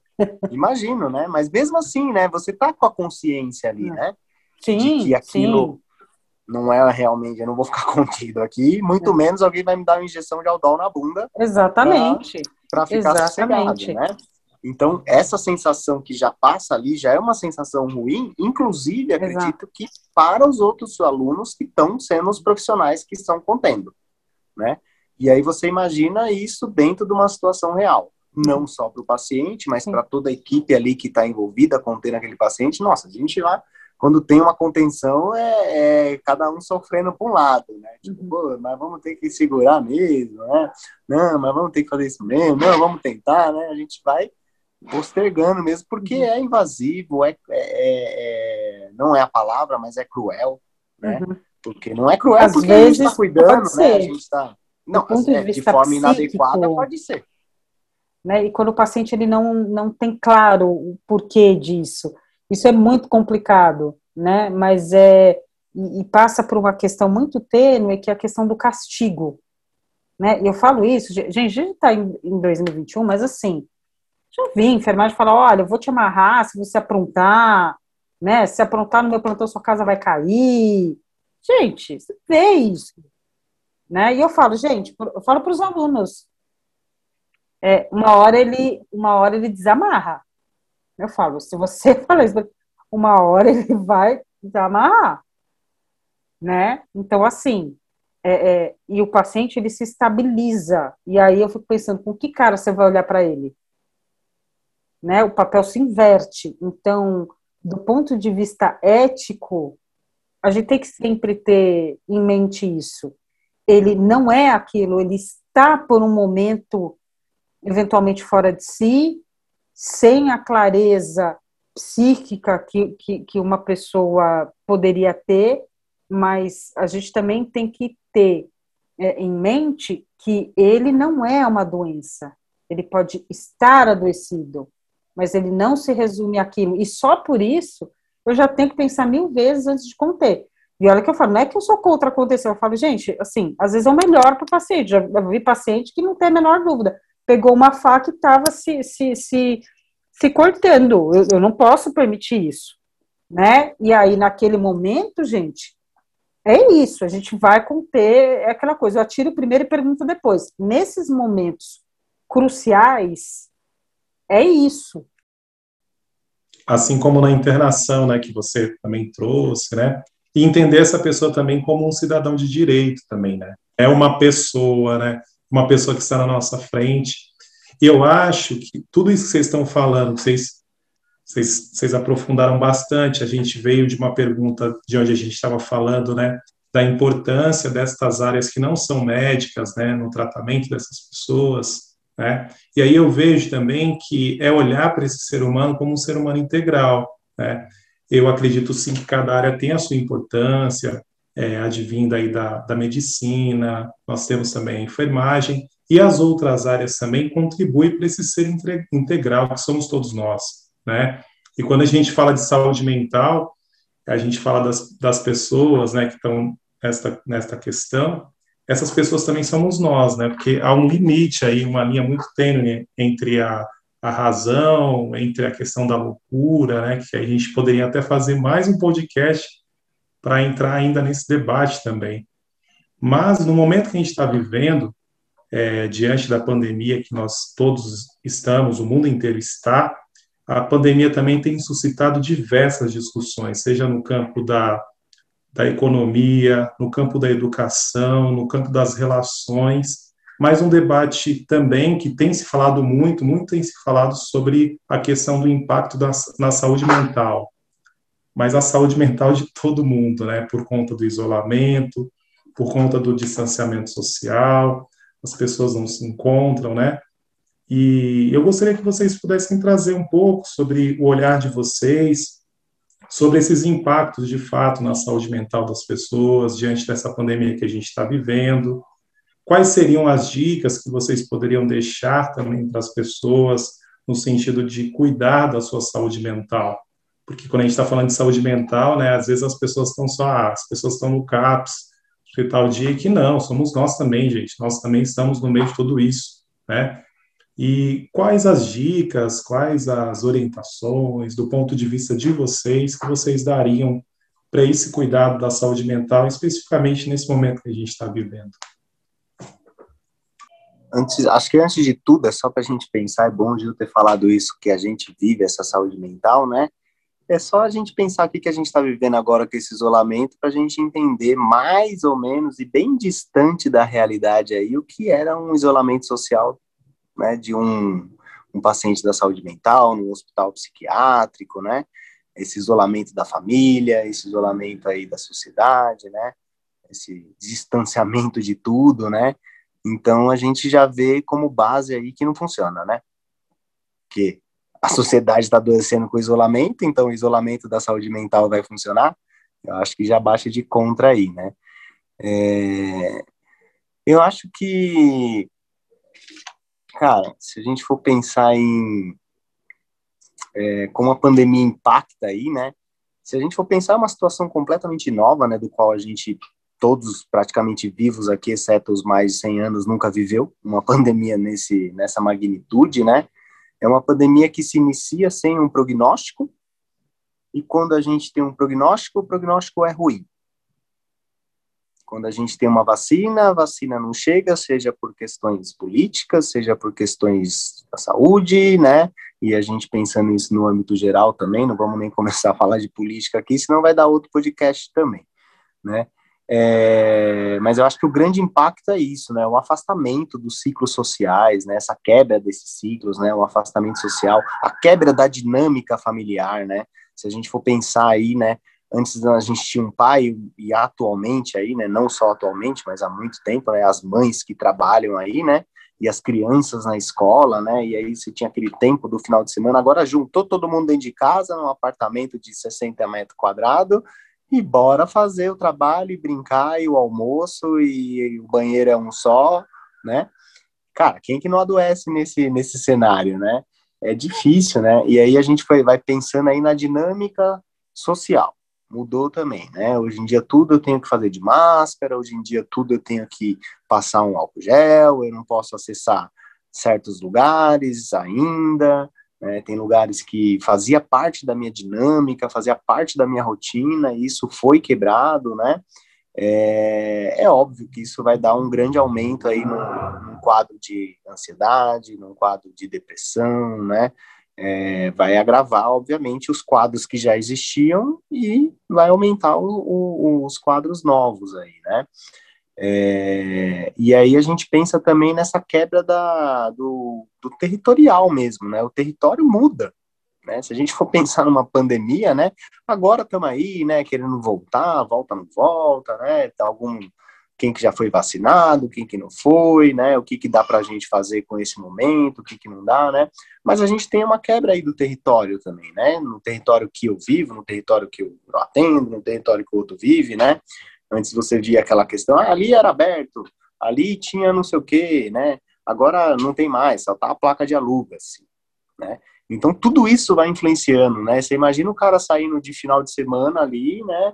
uh, com a família dele, né, com todo mundo lá, e aí vamos lá visitar tal lugar. É, aí você passa na rua, a rua tá parecendo aquela cidade fantasma, né, porque tinha um monte de comércio, é óbvio, né, os acessos todos foram quebrados, foram interrompidos, né, isso é adoecedor, né, a gente vê retrocesso, né, a gente fica encarando sempre esse passo para trás aí e vai adoecendo mais, né? Eu acho que o grande fator aí da, da questão aí é, é o isolamento mesmo, né? O isolamento acho que é o que impacta mais aí nessa saúde mental. É, e como a gente se descobre sociável, né? Mesmo quem fala, ah, sou meio. não gosto muito de sair dessas coisas, uma mentira que pode ter, né? Mas o isolamento, eu, eu acho que ele, ele bate muito forte no ser humano, né? E como o Rafael falou, eu acho que teve a piora, né, de, de, pessoas que já tinham uma questão psiquiátrica, então já era ansiosa, já tinha depressão, e como a pandemia fez com que isso piorasse ainda mais, eu acho que isso é um cenário, né? Um outro cenário, talvez a médio e longo prazo, quadros mais estabelecidos de depressão mesmo, pessoas que estavam ok e deprimiram, ah, porque a, a renda diminuiu, porque os conflitos familiares se intensificaram, né? Eu acho que um desafio muito grande da pandemia para quem perdeu um ente querido é, é, você não conseguir vivenciar o luto, né? Então você perde alguém que você ama e você tem um velório extremamente restrito, curto, quando tem, se for é, a condição aguda da Covid, não tem, né? Se for condição aguda, não pode ter velório, só duas pessoas para o enterro, então, o quanto a gente não consegue vivenciar isso. Eu acho que a longo prazo tem um, um transtorno que a gente quase, às vezes, alguma área específica talvez veja que é o transtorno do estresse pós-traumático. Então, acontece alguma coisa na sua vida, né, sei lá, um sequestro relâmpago, alguma coisa do tipo, e você desenvolve essa patologia depois, né? Então, isso eu acho que a longo prazo a gente pode ver, né? Antigamente, não sei se vocês devem lembrar do tsunami na Indonésia. Quase não existia transtorno do estresse pós-traumático. Depois do tsunami da Indonésia, começaram a ter publicações científicas aos montes de tanto caso de transtorno do estresse pós-traumático. Acho que a médio e longo prazo é algo que a gente vai ter que lidar, né? E por conta da Covid. Então, assim, eu tô bem, do nada eu perco a, a metade da minha família. Teve uma família na UBS onde eu dou estágio que é, era um casal e três filhos. Hoje só tem o pai e o filho menor. A esposa morreu e dois filhos de Covid. Então, percebe que, que como que é quase que, que é um atropelamento. Então, um homem que está com a família normal, em menos de 10 dias, perdeu a esposa e dois filhos e se viu com um filho para criar, né, um filho pequeno, se não me engano, de uns dois anos. Então, uma tragédia familiar muito grande e, obviamente, de, de, de impacto enorme, né? E pensando aí também, né, né, nessa questão da, da dinâmica que mudou, da, da família, né, e aí eu penso no estresse pós-traumático aí em vítimas de violência, né, a gente viu o aumento da violência dentro de casa, né, diante desta pandemia, né, um aumento sofre uma violência, né? Uma esposa que sofre uma violência, né? Uma irmã que sofre uma violência, né? Isso é óbvio que vai de, de, de frente aí com a saúde mental da pessoa, né? É, e não criminalizando aí, né? Mas por que não uma saúde mental desse violentador também, né? Esse pensando nesse estresse pós-traumático aí, dificilmente alguma família vai lembrar de, de alguma coisa boa aí em 2020 e 2021, hein? E diria que 22 também, que a gente vai ter que juntar os cacos, né? É, dificilmente alguém vai lembrar em livro de história aí que foi uma pandemia de aprendizado. Eu acho que foi uma, uma pandemia de muito sofrimento. Exato. É, mas é, aí eu acho que entra uma coisa também da necessidade que a gente tem de se preservar de alguma maneira. Né? Toda vez que a gente fala como lidar com a questão da pandemia é, é, é, é dentro de casa, com todas essas dificuldades e tal, talvez seja um exercício que a gente tem que lembrar de fazer, né? De fazer algo, de buscar algo que você realmente goste de ter tempo para si. Se você está num apartamento de 50, 60 metros, com a família toda, né? Talvez você tenha que abrir uma agenda para cuidar de si. E uma coisa que eu falo, a gente arruma tempo e dinheiro para tragédia, mas às vezes a gente não arruma tempo e dinheiro para ser feliz. Então, se morre alguém da sua família, de qualquer um de nós, não importa.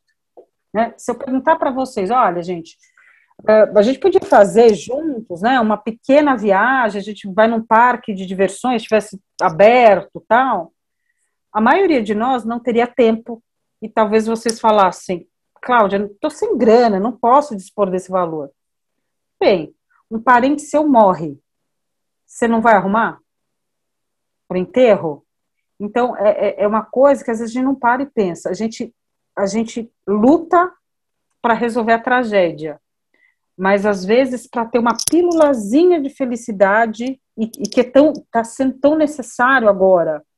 Né? Não sei, é um hobby que a pessoa gosta, estudar algo que ela tem interesse, né? A gente precisa dessa válvula de escape, né? Para dar conta da gente, não é dar conta da família, é dar conta da gente, do nosso estresse, né? Então, não sei se alguém gosta de caminhada, gosta de pintura, gosta de, de, de repente, quer aprender a tocar um instrumento, enfim, mas a gente tem uma necessidade de se expressar, uma necessidade é, é, é, de fazer algo que a gente gosta.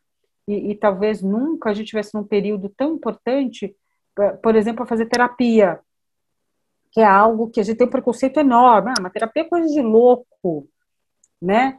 Terapeuta ajuda você a se escutar. E, e talvez seja uma escuta que hoje você não tem, né? Então, eu sempre falo para as pessoas, para os meus alunos, considere, no mínimo, a possibilidade de, em algum momento, fazer terapia. Então, e existem várias linhas, várias possibilidades, né? Pode ser uma saída, mas tem um espaço, um tempo para você. Eu acho que isso é uma questão de, de, talvez, sobrevivência do ponto de vista mental dessa pandemia. E pensando, né, hoje, né, do, tirando dessa pandemia aí, mas pensando dos males o menor, hoje ainda tem uma, a gente ainda tem uma era tecnológica, né, do qual a gente está aí fazendo um podcast, né, para as pessoas ouvirem, né, do qual a gente pode ver um vídeo no YouTube, a gente tem uma rede social, um, uma comunicação alternativa ali, né, porque é o que eu considero, né, esse porto seguro, né, que seria o nosso ciclo ali, ele estando intacto no sentido né, de produção ali, a gente ainda consegue passar por isso, né? Imagina se a gente não tivesse rede social, Wi-Fi, internet, né? quando que a gente ia ter que conversar com alguém, né, neste cenário que a gente vive hoje, né? Então, eu acho que isso, de alguma forma, também acaba contribuindo aí com essa saúde mental da galera, porque também é, nem tudo está perdido, né? É, mas eu acho que uma forma de lidar legal também, né? Uma coisa, uma palavra que eu uso bastante, né? É, não que eu tenha conseguido encontrar o meu, porque eu acho que não sei se eu vou conseguir encontrar isso, mas é equilíbrio, né? Equilíbrio eu acho sempre importante, né? Equilíbrio, quando eu digo, é no âmbito geral, né? Em tudo. Se for pensar ali na família, no trabalho, na sociedade, né? Em mim mesmo, né? O equilíbrio ali, como tudo, né? E eu acho que também estar tá bem informado é importante, né? Só que é o equilíbrio da informação também, né? Não dá para eu sair ouvindo tudo, não dá para eu sair não ouvindo nada, né? não dá para ficar também, porque aqueles que a gente tem, que é aqueles que ficam pirando em todos os noticiários e vendo todos os números possíveis, né? E tem aquele que esses dias foi um, um, um usuário lá que virou para mim e falou: Você sabia que a gente está numa pandemia? Eu falei, nossa, é verdade, né? Tem um ano e quase dois aí já pra gente ir para essa pandemia, né? Então tem pessoas que estão bem desinformadas, como tem pessoas que estão informadas até demais, e aí isso também é adoecedor, né? Essa informação também é adoecedora, né? Como a falta de também pode ser adoecedor, mais até fisicamente, pensando aí na questão do Covid mesmo, né? É, a não informação pode ser adoecedora também, né? Então, equilíbrio eu acho que é é importantíssimo nesse momento aí e manter o nosso porto seguro aí, que eu acho que é o que vai contribuir, dar força aí para que a gente consiga passar por essa aí entre mortos e feridos, né? Óbvio que, igual a Cláudia comentou, algumas famílias bem debilitadas e outras com muitas perdas, né? Algumas, felizmente, sem nenhuma, mas com certeza uma cicatriz grande vai deixar aí e a gente vai ter que se cuidar. Muito bom. Acho que não só reflexões como dicas extremamente importantes, né, trazendo essa, esse olhar para a saúde mental para o amplo público, né, não só uh, pessoas ali em sofrimento mental ou que tem algum transtorno, alguma coisa. É, principalmente nesse período de pandemia, né, que todo mundo é afetado, como a gente começou conversando. E até para a gente se encaminhar aqui para o final, vou pedir para vocês deixarem aqui, uh, antes mesmo de deixar alguma dica, alguma coisa, é, queria, como a gente começou falando dos desafios, quero propor para a gente encerrar no caminho oposto, né? Falar para vocês comentarem o que, que vocês enxergam, o que, que vocês observam de conquistas na saúde mental, apesar de, de, de questões que foram trazidas ali já nos desafios, né, como a questão de, dos desmanches de alguns serviços e tudo mais. Mas o que, que vocês enxergam de conquista nessa saúde mental, né, nos cuidados da saúde mental? E que dicas que vocês deixam assim para quem se interessa, para quem gostaria de saber um pouco mais sobre o trabalho na saúde mental? Muito, algumas coisas já foram comentadas, né, de livros, de filmes, documentários, mas se vocês deixariam mais alguma dica, alguma reflexão, alguma outra coisa para quem está nos ouvindo. Olha, um olhar que eu acho que a gente tem que ter, você falou das conquistas da área de saúde mental, e a gente se vê de encontro ao, ao, ao desmonte do NASF. A maior conquista que se teve, acho que foi a descentralização é, do tratamento psiquiátrico. Antes era tudo hospital psiquiátrico, e a gente teve essa conquista do paciente ter a possibilidade de tratar no território dele. Isso é fundamental. O território não importa se é CAPS, se é UBS, o que é interessante é que ele tenha possibilidades. Essa foi a maior conquista. Por isso que quando a gente fala, ah, estão desmontando o NAS, isso é, isso é um retrocesso. Isso não deveria acontecer. Como que a gente faz esse remonte? Nesse momento a gente não sabe, mas a gente tem que ter em vista o passado sombrio que a gente teve, né? Da centralização no hospital, a gente não pode retroceder, não mais, né? Isso foi muito duro, isso custou muitas vidas, né? E, e carreiras de profissionais também. Imagina a, a, a tristeza e de trabalhar hospital desse. Eu trabalhei pouquíssimo tempo em um e eu lembro disso até hoje, como se fosse ontem imagina os pacientes que passaram a vida ali, né? Então, é, é, é a gente tem que sempre lembrar do passado para não retroceder e tem que entender isso como um retrocesso, né? Então, a gente tem que, que lutar por isso, reivindicar e, e isso baseado na qualidade que, por exemplo, o NASF e a Rede CAPS, por exemplo, trouxeram para o uh, uh, uh, atendimento, para o acompanhamento, para o cuidado em saúde mental. Então, se a gente teve uma conquista, você perguntar uma, foi o, o, o, a descentralização do tratamento psiquiátrico. Acho que isso, importantíssimo, direito fundamental, não negando a internação, a internação é importante, às vezes é necessária, mas ela não tem que ser o único recurso, não tem que ser. A internação tem que ser a última possibilidade. É, é, é, é essa questão. E aí a gente como eu, é, eu vou... Fala, pode falar. Eu vou, eu vou pela sua mesma linha, né, Cláudia? Penso aí no, na descentralização aí do serviço, né? É, e os acessos aos serviços uhum. de saúde também, no seu próprio território, né? E aí a gente pensa aí no, no, no nosso grande, acho que nossa grande conquista aí, né? É a nossa luta antimanicomial mesmo, né? Que começa aí, inicia no ano 70, né? Com o uhum. movimento sanitário, que sai um pouco da linha e depois volta nos trilhos aí, né? E aí a gente tem a criação dos CAPs, dos hospitais, né? E algumas das residências terapêuticas, né? Que eram aqueles... É, as residências né, são importantíssimas, né? São, são pacientes crônicos que eram egressos de hospitais psiquiátricos um direito completamente... importantíssimo, né? Sim, que o Estado tem, tem esse dever. Né? Uhum. Tem uma moradia digna, né? tem uma cama para dormir, não preciso dormir em cima de uma palha, né? Exato. Então a gente pensa bem, bem nessas coisas dolorosas mesmo, né? Que aconteciam, né? E aí a gente acontece aí num, num, num, ganho aí a partir desses anos 90 mesmo, onde a luta começa a ganhar força mesmo, onde vem os CAPs, né?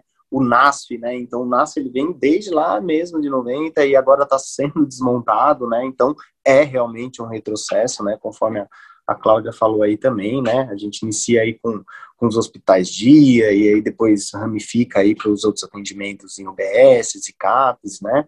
É, mas eu acho que o, a grande conquista é essa mesmo, são os serviços de saúde que hoje a gente compõe para atender o público da saúde mental, né? E vou na mesma linha da Cláudia também, eu não, não discrimino aí a internalização, né? Eu acho que ela tem a sua função também, né?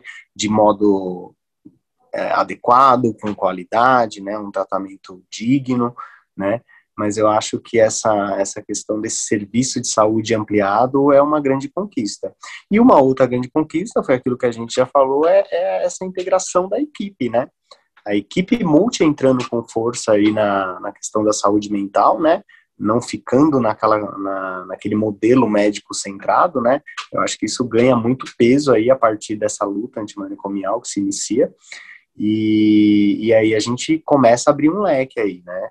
de áreas de tratamento, né, de modelos de tratamento, né, de equipe multi-interdisciplinar, né, uma coisa que não se pensava nunca antes, né, então a gente tem esse ganho muito legal. E aí vocês falaram, né, de, de dicas, de sugestões, eu separei algumas, gente, eu sou suspeita, porque eu amo cine, cinema, né, e eu acho que tem, tem filmes que são meio cartilha, Aprenda o que é esquizofrenia. Igual, Uma Mente Brilhante, com Russell Crowe, que ganhou o Oscar. Né? Eu acho que é um filme muito didático, assim, sabe? E eu acho que é um filme, talvez, que sacaneia um pouco, né? Porque até metade do filme você acha que tudo bem. Não vamos dar spoiler, né? Um filme antigo, mas é um filme, acho que muito interessante, né? Eu gosto muito, a gente não vai entrar no mérito da dependência química, né? Pessoal de álcool e drogas, mas tem outro filme que é antigo, gente. Olha, eu falo, se você achar. É, é, é, e eu sou fã, tá, do Leonardo DiCaprio, porque eu acho que ele é o melhor ator de Hollywood que faz gente maluca, mesmo. Né? Uhum. Ilha do Medo, né? Olha, eu prefiro Diário de Adolescente. Eu tô pensando em coisas Também é didáticas.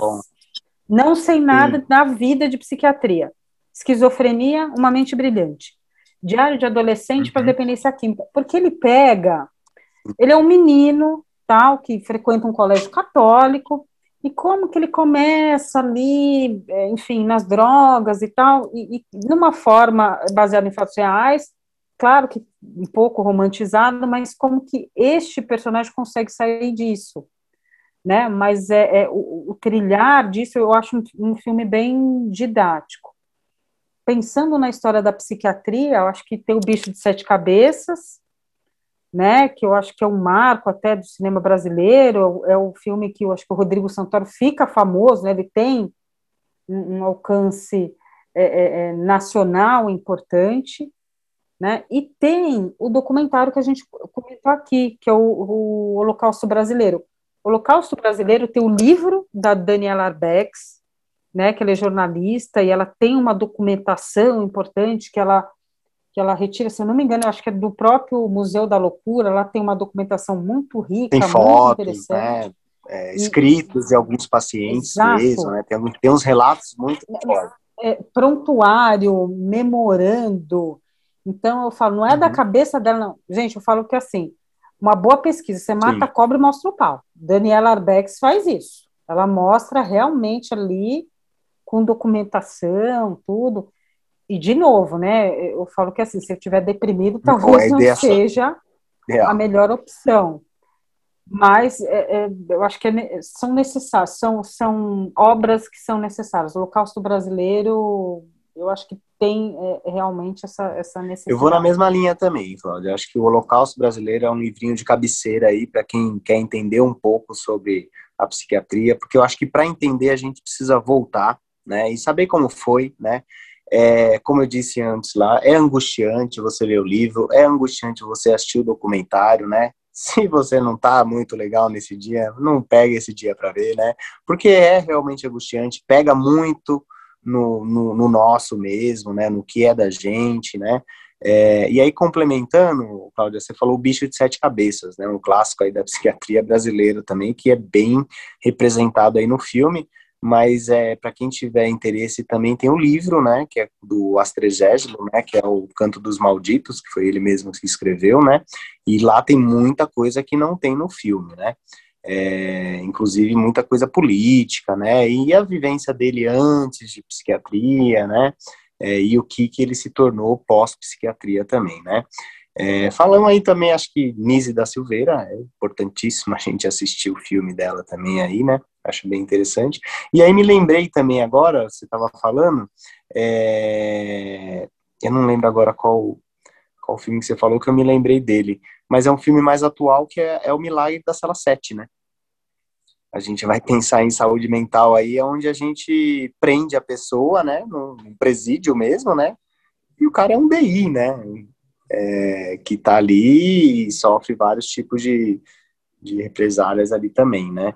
É um filme mais, pelo menos eu achei, né, mais tranquilo aí, se a gente for levar em consideração os outros que a gente falou aí, é, mas é um filme legal também para a gente entender um pouquinho é, antes. Dá uma chorada, né? Sim, é. É mais para isso, né? Mas para a gente entender é isso que eu tô falando, né? Acho que a gente precisa voltar é. um pouquinho, né? A gente precisa ir um pouco antes de tudo, porque hoje, se a gente for antes de tudo, mesmo com o desmonte do, do, do NASF, e vou bater nessa tecla até me dizerem para parar ou me matarem, mas é isso, é, eu acho que a gente tem que pensar antes de tudo mesmo, né? Como era antes de tudo, e como estamos hoje. Então, hoje, se a gente for pensar, a gente está vivendo não um paraíso, mas a gente está vivendo bem, né? Pensando aí nesse, nessas conquistas que a gente falou anteriormente aí dos serviços de saúde, né? A gente acredita que está trabalhando ali, que pode melhorar e muito mais aí do que a gente tem para oferecer, né? É óbvio que a gente tem entraves e a gente tem algumas portas fechadas e alguns muros para pular, mas é isso, né? Eu acho que as indicações são essas também né? Que basicamente vai dar um, um norte aí para a galera que, que quiser saber um pouquinho mais sobre a saúde mental, sobre a psiquiatria. A gente tem um último livro para quem gosta de cinema. É, teve uma tese, eu não vou lembrar agora, uma, desculpa, uma dissertação de mestrado de um médico que, tava, que pesquisou sobre a possibilidade do uso do, do cinema para o ensino de psiquiatria. Mas tem um livro do Landeira Fernandes e do Eli Cheniot, que se chama Cinema e Loucura, Conhecendo os Transtornos Mentais através dos Filmes. Foi, até dei uma puxada aqui no nome para ver se era, se era isso. Né? Uh, uh, Eli Cheniot, ele também tem um livro interessante de psicopatologia, mas se escreve Elie Cheni-A-U-X.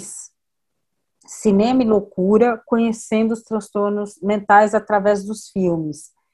É, até porque eu acho que, que a psiquiatria ela tem um apelo para a sétima arte que é, que é muito interessante e muito importante. Tem até uma live que de vez em quando eu faço, né, onde eu dou aula, tem a Liga de Saúde Mental, e eu faço essa live com uma amiga minha que é atriz, né, a Lindsay Castro Lima, e, e a gente levanta sempre alguns temas e ela traz alguns filmes que falam uh, em especial daquela temática. Então, sei lá, vamos falar sobre suicídio ela traz os filmes. Vamos falar sobre. Foi enfermagem, que foi semana, um mês da enfermagem, agora maio, daí ela traz esses filmes. Então, a, a, a, a psiquiatria está muito bem até relatada, muitas vezes de forma estereotipada no cinema. Então, às vezes a gente tem essas publicações. E essa do Fernandes, do Chenil, eu achei bem interessante que, que ele vai destrinchar assim, a questão da, do cinema e, e, e, da psiquiatria, né, das doenças mentais. Então é um livro é um livro diferente assim, né? Legal. Acho que eu tenho uma última contribuição, só para ficar mais leve, aí porque trabalho na, no setor da infância. Gente, é um podcast só disso. Se é, a gente não, é, falar um de cinema e psiquiatria. Você vai lembrando, né? Acabou. Mas aí me. Exato. Me remeteu um, li um livro, ó. Me remeteu um, um filme aqui que muitos devem ter assistido, que daí eu indico para muitos pais aí, né, até para ajudar as crianças nesse sentido aí, principalmente nessa época de pandemia, né, no controle das emoções, né, que é o Divertidamente, né, o divertidamente, Legal. a gente tem ali todo o controle da emoção, como que se dá, e, e, e, trouxeram ali de uma forma muito caricata ali, né, o que, que é cada emoção, né, e aí a gente trabalha muito essas emoções também, né, e a criança, né, o adolescente, né, primeira, segunda infância ali também, e fica muito em conflito essa emoção, né, então é importante também, né, simbolizar o que é uma raiva, né, simbolizar o que é o medo, né, a minha alegria, né, porque às vezes fica tudo muito misturado ali e esse filme divertidamente ele ele dá um norte para isso bem legal mesmo para a galera. Só para ficar um pouco mais leve que a gente só, só também muito trouxe legal. paulada, né, Cláudia? Só paulada, é verdade. Divertidamente, olha, caiu como uma luva. É, só para fechar. Eu só quero agradecer vocês pelas contribuições que vocês trouxeram. Acho que foi um bate-papo rico e intenso. Quero agradecer também você que nos acompanha né, aqui no podcast. É, muito obrigado, Cláudia. Muito obrigado, Rafael. For, foram de suma importância o debate, a conversa. Como vocês muito bem disseram, né, acho que poderia ter outros podcasts para falar de tantos assuntos que intercorreram aí a nossa fala no dia de hoje. Mas quero agradecer aqui também o meu amigo aqui, Daniel Santana, que estava aqui também na produção, na coprodução, no bate-papo né, com os nossos entrevistados. Agradecer a Luri também, que é responsável pelas artes aí e tem nos ajudado bastante. E agradecer você que está no, no outro lado, nos prestigiando, nos escutando, nos mandando feedback aqui no particular, isso também é de grande importância. Então, nosso muito obrigado e nos vemos até uma próxima. Valeu pela, pela contribuição hoje. E só para lembrar, não deixa de seguir a gente lá nas redes sociais, né? Através do podcast, lembrando através com a letra Z. É, você encontra a gente em Facebook, Instagram, a gente está sempre postando coisas lá, que inclusive vão conversar aqui com tudo que a gente conversou nessa, nesse episódio de hoje, certo? É, Cláudia, Rafael, vocês querem deixar também rede social, alguma coisa assim, alguma algum contato para a galera poder encontrar vocês nas redes? Gente, obrigada aí pelo convite, pela oportunidade, foi muito legal, né? Foi um bate-papo que a gente se deixar a, segue, né? Horas de podcast. Mas tem o meu, meu Instagram aí, é claudia.lunan, L-U-N-A-N, claudia.lunan. Porque se eu colocar meu sobrenome, aí eu tô sacaneando a galera, né? Então achei melhor não. Mas obrigada, gente. Eu queria, queria agradecer aí ao pessoal do podcast, o Gil, Dani, parceiros aí de longa data já, nem sei quanto tempo, e também não tô afim de contar isso agora. É... Eu não tenho rede social, a galera sabe, eu sou esse aqui mesmo, não tenho Instagram, não tenho Facebook, quem quiser me achar, ou é aqui em casa ou é lá em Guaianazes, neste momento. Mas é isso, galera. Queria deixar um obrigado aí pelo convite, né? Foi muito legal esse bate-papo hoje mesmo. Em pleno uma quarta-feira aí, pandêmica, mas deu para tirar uma, um lazer aqui também e fazer um social com vocês também, que bate uma saudade disso também. É isso aí. Qualquer coisa, se alguém quiser contato com o Rafael, entre em contato com a gente que a gente faz a ponte também. A gente se ajuda. Então, beleza, gente. Muito obrigado e até o nosso próximo programa. Através o podcast.